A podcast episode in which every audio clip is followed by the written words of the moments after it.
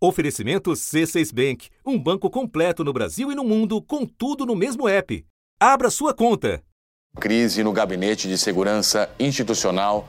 A quarta-feira de tensão política em Brasília provocou a primeira baixa no ministério do governo Lula. A CNN divulgou imagens do circuito interno de segurança do Palácio do Planalto durante os ataques do dia 8 de janeiro. O vídeo mostra Gonçalves Dias abrindo uma porta para os golpistas saírem próximo ao gabinete da presidência e militares cumprimentando e dando água para os vândalos. Nas imagens, os rostos estão borrados.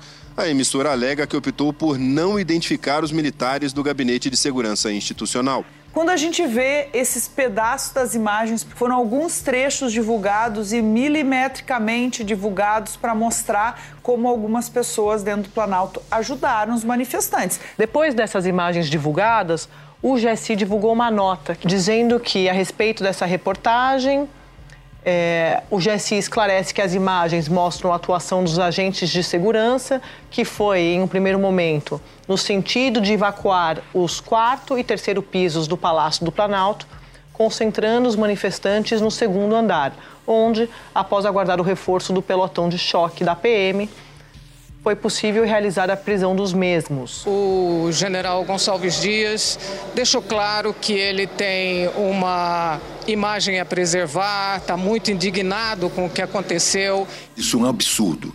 Colar, na realidade, a minha imagem, a, aquela, aquela situação momentânea que estava, que estava ali, colar a minha imagem, aquele major distribuindo águas aos manifestantes, fizeram um corte específico na, na produção na produção dos vídeos é, que vocês que vocês olharem. O presidente Lula convocou uma reunião de emergência com os ministros mais próximos, como Rui Costa da Casa Civil e Flávio Dino da Justiça, líderes do governo no Congresso e o próprio Gonçalves Dias. A avaliação geral foi a de que, com as imagens, ele teria de deixar o cargo. E o pedido de demissão foi aceito pelo presidente Lula.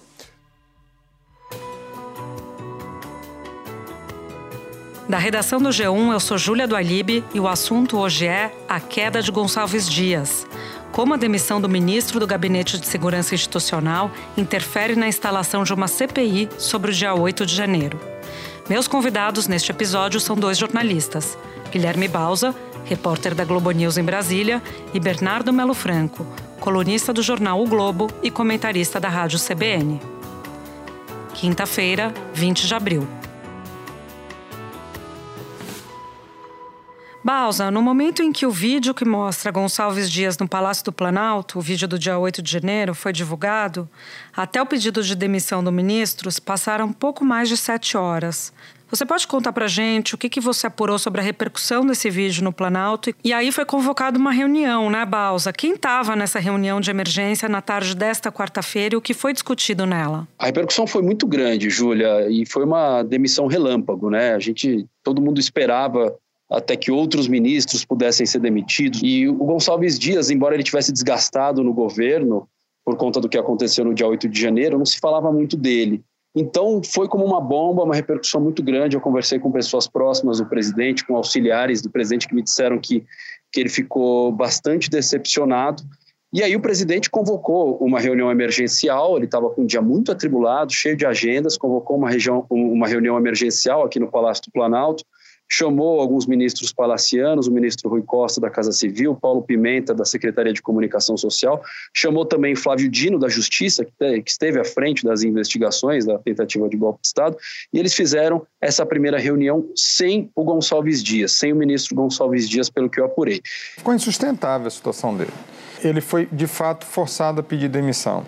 É, quando foi quatro horas, acabou a reunião, então os ministros saíram lá do, do gabinete é, em que estava acontecendo a reunião, o presidente participando, e ali ficou claro que já estava se desenhando desde a manhã. Vários, vários ministros falaram é, para o Gonçalves Dias se antecipar e pedir demissão. Ele foi forçado a pedir demissão e foi uma espécie de saída honrosa. E aí, logo depois, ato contínuo, o presidente chamou Gonçalves Dias para uma outra reunião, só os dois, e aí, nessa reunião, o próprio Gonçalves Dias pediu, colocou o cargo à disposição é, e o Lula concordou em demiti-lo. Não foi um afastamento, foi uma demissão. Ele está fora do governo. Então, foi muita. Pelo que eu conversei com pessoas próximas do Lula, ele ficou decepcionado, porque é importante lembrar que o, o general G. Dias, general Gonçalves, Gonçalves Dias, era um homem de confiança de Lula, era um dos poucos militares com quem Lula tinha interlocução, com que a esquerda tinha uma interlocução. Ele foi chefe da segurança do Lula de 2003 a 2009, durante todos os dois primeiros mandatos. Depois foi chefe é, da coordenadoria de segurança institucional do governo Dilma Rousseff. Enfim, também coordenou a segurança do presidente Lula durante a campanha eleitoral, que foi uma campanha muito tensa do ponto de vista da segurança. E num dado momento eles acionaram o Gonçalves Dias para coordenar essa segurança. Então era alguém de muita confiança do presidente. Era uma das pessoas mais próximas do presidente Lula. Viajava com ele para todos os cantos e participava até mesmo uh, da vida pessoal uh, do presidente nos momentos de lazer, quando não estava na agenda oficial de presidente da República. Gonçalves Dias era muito próximo e de confiança do presidente Lula. E pelo que eu apurei, o que causou também muito incômodo foi o fato de o Gonçalves Dias não ter mencionado que estava aqui no Palácio do Planalto durante o quebra-quebra. E teve até uma comitiva no dia 8 de janeiro, né, depois do que aconteceu, um grupo de ministros, eles foram até o Ministério da Justiça, o ministro Paulo Pimenta estava ali, o ministro Rui Costa, Lula e o ministro Gonçalves Dias também, eles foram no, Ministério da Justiça, é, depois eles vieram ao Palácio do Planalto checar a destruição, checar o resultado dos atos de vandalismo. Em nenhum momento, Gonçalves Dias, segundo essas fontes com as quais eu conversei, ele mencionou que tinha estado aqui no Palácio do Planalto e presenciado tudo aquilo que aconteceu. E também houve uma insatisfação do presidente com os vídeos, porque esses vídeos internos do Palácio haviam sido solicitados pela própria presidência, pelo gabinete do presidente, e a informação que eles receberam do Gabinete de Segurança Institucional é de que os vídeos estavam indisponíveis. Bausa, e agora? O que, que o Planalto deve fazer depois da indicação de Ricardo Capelli, que foi interventor de segurança no DF, assumir a interinidade do GSI? Olha, pelo que eu conversei com os auxiliares do presidente, até falei com o ministro, que disse o seguinte: a gente não vai tomar nenhuma decisão agora. O presidente tem viagens aí nos próximos dias, vai para Portugal vai para a Espanha e alguma decisão definitiva em relação ao futuro do GSI só vai ser tomada mais para frente. Por enquanto, eles vão colocar, eles decidiram que quem vai ficar à frente como secretário executivo do, do GSI é o Ricardo Capelli, que é alguém do campo da esquerda, alguém próximo do Flávio Dino, que na avaliação do governo desempenhou um papel bom como interventor da segurança pública no Distrito Federal, depois da tentativa de golpe de Estado. Então, é alguém de confiança que vai ocupar é, o comando do GSI. O número 2 do GSI, o secretário executivo da pasta, Ricardo Nigri, também deixou o cargo. E o governo informou que Ricardo Capelli, o atual secretário executivo do Ministério da Justiça, será o chefe interino do GSI. Secretário executivo do Ministério da Justiça, homem de extrema confiança do ministro da Justiça, Flávio Dino. Então, é ele que está sendo escalado, um civil, ocupando o gabinete de segurança institucional, gabinete esse que historicamente sempre foi ocupado por um militar. Mas o futuro do GSI ainda está indefinido. O que, que vai acontecer se, se vai ter um ministro do GSI, se não vai ter. É, porque se, vai ser o ministro da Casa Civil quem vai comandar o GSI, porque é até interessante a gente lembrar que ao longo desse começo de mandato do governo Lula, o GSI foi sendo esvaziado. Ficava dentro do guarda-chuva do GSI a ABIN. E aí houve uma decisão do governo de tirar a ABIN do guarda-chuva do GSI e passar para a Casa Civil, que era uma orientação que vinha desde a equipe de transição. Então, o GSI está, além dessa desconfiança em relação ao Gabinete de Segurança Institucional, que vem desde a da tentativa de golpe de Estado, ele estava com um papel esvaziado. Agora, Júlia, tem um ponto que é importante de a gente destacar, que muita gente no governo, muita gente com quem eu conversei, do Ministério da Justiça, do Palácio do Planalto, de outros órgãos, ficaram abismadas com o fato de não ter havido uma troca imediata de toda a cúpula do GSI, de todo o GSI, logo após a posse do presidente Lula, que essa deveria ser a tarefa número um, fazer uma limpa no GSI, tirar aqueles militares ligados ao Bolsonaro, porque era um, enfim, é um posto, né, um, gabinete estratégico. Vamos lembrar que no com o comando, no comando do general Augusto Heleno, eles fizeram espionagem, eram gabinete ideológico, enfim, perseguiram opositores e não houve esse cuidado ali na transição, na, na mudança de governo, de fazer essa limpa no GSI. E, enfim, é uma crítica que muita gente faz, inclusive diretamente ao Gonçalves Dias, que isso deveria ter sido atribuição dele. Baus, agradeço demais você ter parado aí a sua apuração para nos atender. Fica o convite para uma próxima vez. Até. Até, Júlia, obrigado. Precisando é só chamar. Espera um pouquinho que eu já volto para conversar com o Bernardo. Com o C6 Bank, você está no topo da experiência que um banco pode te oferecer. Você tem tudo para sua vida financeira no mesmo app, no Brasil e no mundo todo. A primeira conta global do país e atendimento personalizado, além de uma plataforma de investimentos em real e dólar com produtos exclusivos oferecidos pelo C6 em parceria com o JP Morgan Asset Management. Quer aproveitar hoje o que os outros bancos só vão oferecer amanhã? Conheça o C6 Bank. Tá esperando o quê? C6 Bank.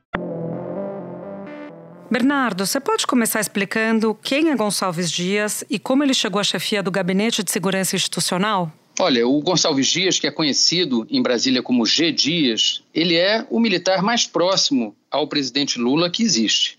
Ele foi chefe da segurança de Lula nos primeiros dois mandatos presidenciais, depois foi chefe da segurança da presidente Dilma Rousseff e foi chefe da segurança da campanha de Lula em 2022. No final do ano passado, depois da eleição, quando Lula começou a montar a equipe, é, ele reservou alguns lugares para partidos aliados, para políticos experientes, é, para gente do Centrão, e alguns ministros foram indicados na chamada cota pessoal do presidente. Esse é o caso do G. Dias. Ele é cota pessoal alguém da confiança, da estrita lealdade ao presidente da República e que, por isso, foi encarregado de assumir é, o Gabinete de Segurança Institucional. Ele tem uma relação antiga com Lula, é, que vem de Lula 1, Lula 2. Ele fazia, inclusive, o corpo a corpo do presidente, né? Isso aproximou muito os dois, não? Pois é, ele era conhecido, inclusive, como sombra do Lula. Né? Em várias fotos dos primeiros mandatos, você vê ali a figura é, do Lula à frente e atrás dele, na sombra do presidente, o Gonçalves Dias. Na sua coluna no Jornal Globo, de quarta-feira, você escreveu que uma CPI sobre os atos do dia 8 de janeiro era defendida por quem deveria temê-la e temida por quem deveria defendê-la. Depois da demissão do G. Dias, a presidente do PT, Gleice Hoffmann, passou a defender a criação da CPI. Até então, o governo e sua tropa de choque estavam trabalhando no Congresso para tentar retirar as assinaturas da CPMI. O que eu quis dizer com aquilo foi o seguinte: é, o governo Lula, que teria todas as razões para defender uma CPI sobre o 8 de janeiro, estava contra a instalação dessa CPI. E a oposição bolsonarista, que teria todas as razões para ser é, contra a instalação da CPI, estava a favor. Claro que por trás disso não tem busca da verdade, é, altos ideais, né, é, valores morais elevados, nada disso, é jogo político. O governo queria evitar uma CPI porque CPI sempre é problema para quem está no poder. E a oposição quer a CPI justamente para desviar o foco da investigação de verdade, que não vai ser feita pelo Congresso, já está sendo feita pela Polícia Federal, sob a supervisão do Supremo Tribunal Federal, que inclusive nessa semana começou a julgar os primeiros 100 acusados de participação nos atos golpistas. O julgamento foi aberto com o voto do relator, o ministro Alexandre de Moraes, para que os denunciados virem réus. Em seus votos, o ministro destacou que as condutas dos denunciados são gravíssimas e que tentar destruir a democracia é inconstitucional. Então, ao criar uma CPI no Congresso, conseguir instalar essa CPI, a oposição vai montar um picadeiro e vai poder contar a versão dela sobre aquilo que aconteceu no 8 de janeiro. E desde o princípio, fica muito claro que a estratégia dos bolsonaristas é vender a ideia de que o governo Lula, na verdade, teria facilitado ou até mesmo incentivado a destruição desses prédios públicos. Parece absurdo? Claro que parece. Né? Um governo que tinha acabado de tomar posse foi alvo de uma tentativa de golpe. Mas os bolsonaristas tentam vender isso como se fosse uma grande conspiração promovida pelo Lula, pelos seus aliados, para isolar os bolsonaristas, para passar para o governo se vitimizar é, e passar a acusar a oposição de golpismo. É claro que isso é, não tem pé nem cabeça, mas a gente está vivendo no mundo da pós-verdade, né? no mundo em que as pessoas acreditam que o homem não foi à Lua, tem gente que acha que a Terra é plana, então também tem gente que acredita é, que, na verdade, quem quebrou ali os prédios públicos foram petistas, foram esquerdistas infiltrados, enfim. Inicialmente, o Palácio do Planalto era contra a comissão por considerar que os fatos já estavam sendo investigados pela Justiça. Mas diante dos fatos de hoje, a base governista mudou totalmente o discurso.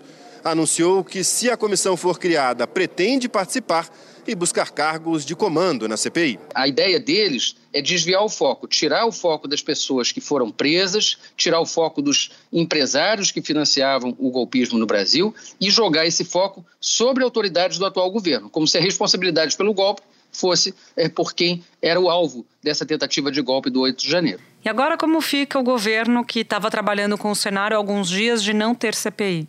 O governo tem cometido muitos erros na articulação política e esse certamente foi um dos maiores. É, o Palácio Planalto simplesmente não se preparou para a hipótese de essa CPI sair do papel, porque achava que ia, com a distribuição de cargos, de emendas, ali naquele convencimento do pé de ouvido, ia conseguir retirar as assinaturas. Agora, a CPI está se tornando um fato consumado. E o governo vai ter que se organizar muito rápido para não ficar totalmente à deriva nessa comissão. Quem apresentou o requerimento de abertura da comissão é, foi um deputado bolsonarista raiz, o André Fernandes, é, que é do PL do Ceará e que, inclusive, já é investigado no Supremo Tribunal Federal sob suspeita de ter incentivado, encorajado, estimulado os atos golpistas do 8 de janeiro. Então, a turma que estava nos atos golpistas está no comando dessa CPI, pelo menos até agora. Então, o governo vai ter que virar a chave muito rapidamente, cair na real que a CPI vai existir e se organizar para que ela não seja apenas um baile dos bolsonaristas. E aí nessa estratégia se encaixam as imagens de G Dias ali na sala de Lula, não? Exatamente. É uma grande infelicidade para o governo que essas imagens venham à tona agora, justamente no momento em que o governo tentava ali uma última, um último esforço para impedir a realização da CPI, ou a instalação da CPI. As imagens é, de um general do governo, ministro, é, chefe do Gabinete de Segurança Institucional, caminhando entre os manifestantes calmamente, num contexto em que outros militares chegaram a oferecer água para aqueles extremistas que estavam lá dentro, é, é, claro que isso corrobora essa narrativa bolsonarista, ajuda a contar essa versão de que o governo teria, na verdade, é, incentivado esses atos contra si próprio. Lá atrás, no próprio dia 8 de janeiro, o presidente Lula voltando de São Paulo, ele estava em Araraquara, quando ele chega é, no, no Palácio do Planalto, ele começa a olhar tudo, todos os estragos, faz questão de ir ao Palácio do Planalto e chega ao gabinete, olha, e essa câmara, o que é que tem? Vamos, eu quero saber o que é que tem. Eu quero ver todas as fitas que foram gravadas dentro da Suprema Corte, dentro da Câmara, dentro do Palácio do Planalto. Teve muita gente conivente na sequência, o chefe de gabinete do presidente, Marcola, ele pede também, é, já por determinação presidencial.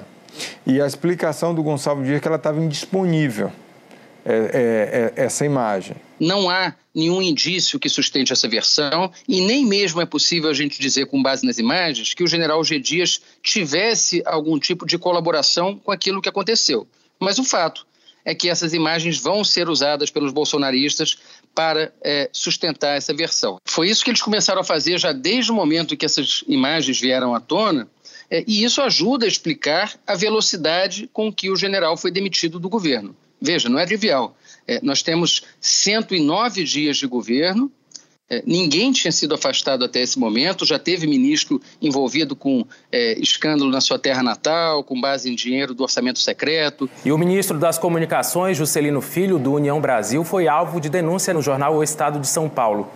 O jornal apurou que o ministro destinou 5 milhões de reais do orçamento secreto para asfaltar uma estrada de terra que passa em uma fazenda da família dele em Vitorino Freire. 19 quilômetros que ligariam uma pista de pouso e um heliponto particulares. Teve ministra acusada de envolvimento com milicianos, nada disso levou à demissão. O caso do G. Dias levou a uma demissão imediata em poucas horas, que é sinal de que o governo percebeu o potencial dessa história e o potencial de dano que isso poderia causar à imagem do presidente Lula. É isso que eu queria abordar com você. É um clássico dos governos fazer a demissão de maneira muito rápida para evitar que essa crise se torne uma sangria, estancar a sangria, na verdade. Na sua avaliação, a resposta foi rápida o suficiente para estancar essa crise? É difícil dizer. Claro que esse episódio é muito negativo para o governo. Tem muito pouca coisa positiva para se tirar aí para o presidente Lula e para o governo federal. Né? Isso, é, na verdade, foi um presente que a oposição ganhou. A divulgação dessas imagens, seja culpado ou inocente o general, o fato é que aquilo corrobora a narrativa da oposição, corrobora as teorias conspiratórias dos bolsonaristas e, portanto, ajuda a extrema-direita, não ajuda o governo de forma nenhuma.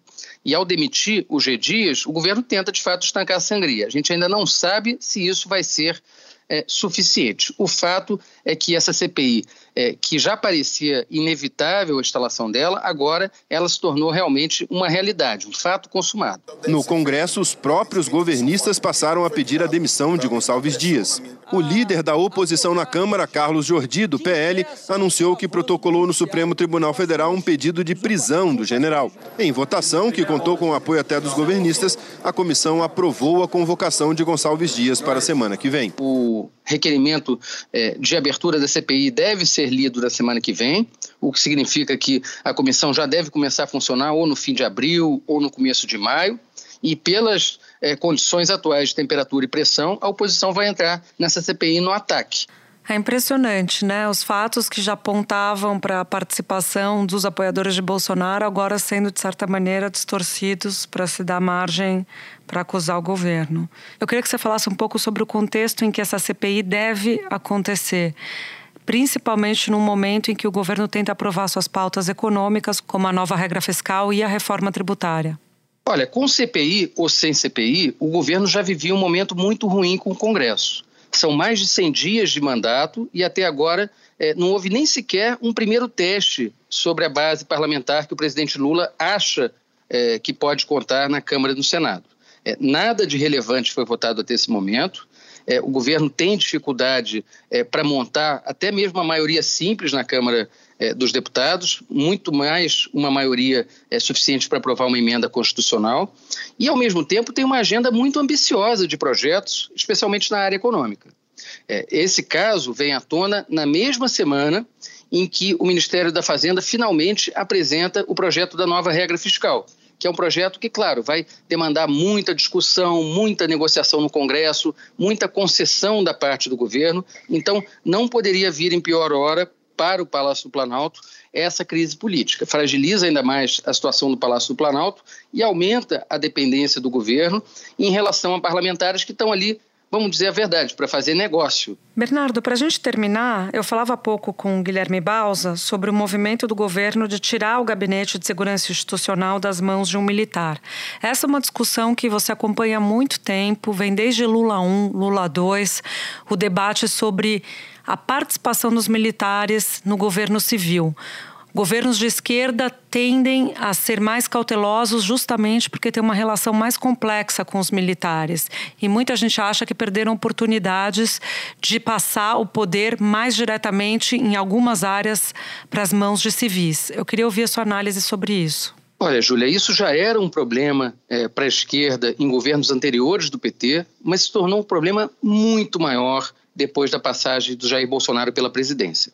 A situação que você tem hoje nas Forças Armadas é de uma enorme politização dos quartéis, de uma radicalização de oficiais do Exército, a ponto do presidente Lula ter sido obrigado a demitir o comandante do Exército ainda no primeiro mês de governo. É algo inédito, a gente nunca tinha visto isso desde a redemocratização. O presidente Lula demitiu o comandante do Exército, general Júlio César de Arruda, que estava no cargo há menos de um mês. O ministro da Defesa, José Múcio, fez um pronunciamento ao lado do novo comandante do Exército, general Tomás Miguel Ribeiro Paiva, para anunciar a decisão.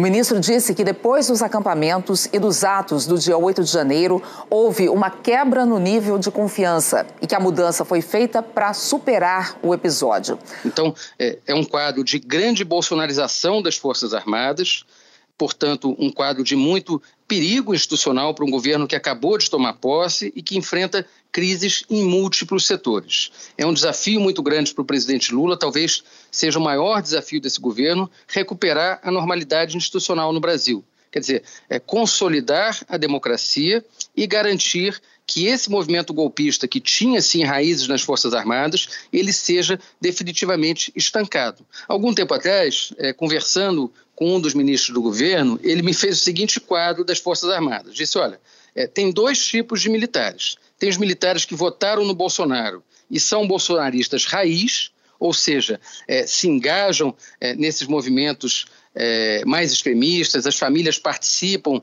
de atos golpistas, de motocicletas, quer dizer, vestiram a camisa amarela e fizeram campanha para o Bolsonaro. E tem aqueles militares que votaram no Bolsonaro, mas que são mais moderados, mais legalistas e que estão dispostos a obedecer a autoridades do presidente da República que foi eleito, que foi o presidente Lula. Agora, o que não tem nas Forças Armadas é militar lulista, militar de esquerda, pelo menos não é, na alta hierarquia das três forças. Então, é com esse quadro que o presidente Lula tem que lidar ao voltar ao poder. E isso talvez também explique por que, que ele foi recorrer é, a quadros tão antigos em várias áreas sensíveis do governo, como o próprio general G. Dias, um personagem é, que, como a gente disse, foi chefe da segurança dele lá atrás, em 2003, é, é um oficial da reserva, já estava aposentado, tem mais de 70 anos e foi convocado agora para essa missão simplesmente porque o Lula não tinha outra pessoa. É, uma coisa que me chamou a atenção também é, foi o fato de o presidente Lula ter decidido é, nomear interinamente como chefe do GSI o Ricardo Capelli que é um jornalista de carreira, não é nem da área de segurança pública, e é o braço direito do ministro da Justiça, Flávio Dino. Por que, que ele fez essa nomeação do Capelli? Claro, é porque o Capelli foi interventor na segurança pública do DF no começo do ano, é, teve bons resultados ali, o trabalho dele foi aprovado pelo governo, mas mais do que isso, é, havia um temor no entorno do presidente Lula que, com a queda do general G. Dias, é, o comando do Exército acabasse emplacando um general é, naquele posto no lugar do G. Dias. E aí o governo não teria um general com a mesma ligação pessoal, de lealdade, de confiança, é, de amizade até com o presidente da República. Então é realmente é, uma situação complicada. O Lula, nesse episódio, ele acaba perdendo é, o militar de quem ele era mais próximo entre todos os generais aí das Forças Armadas. Não é pouca coisa e talvez o G. Dias, é, que agora, claro, vai ter que cuidar da defesa dele, vai ter que se explicar perante a justiça, talvez ele faça bastante falta para o presidente. Tá certo, Bernardo. Agradeço demais a sua participação aqui com a gente. Fica o convite para um próximo assunto. Eu que agradeço. Este foi o assunto podcast diário disponível no G1, no Globoplay, no YouTube ou na sua plataforma de áudio preferida. Vale a pena seguir o podcast na Amazon ou no Spotify, assinar no Apple Podcasts, se inscrever no Google Podcasts, no Castbox ou no YouTube e favoritar na Deezer. Assim você recebe uma notificação sempre que tiver um novo episódio. Comigo na equipe do assunto estão Mônica Mariotti, Amanda Polato, Thiago Aguiar, Gabriel de Campos, Luiz Felipe Silva, Thiago Kazuroski, Etos Kleiter e Nayara Fernandes. Eu sou Júlia do Alibe e fico por aqui. Até o próximo assunto.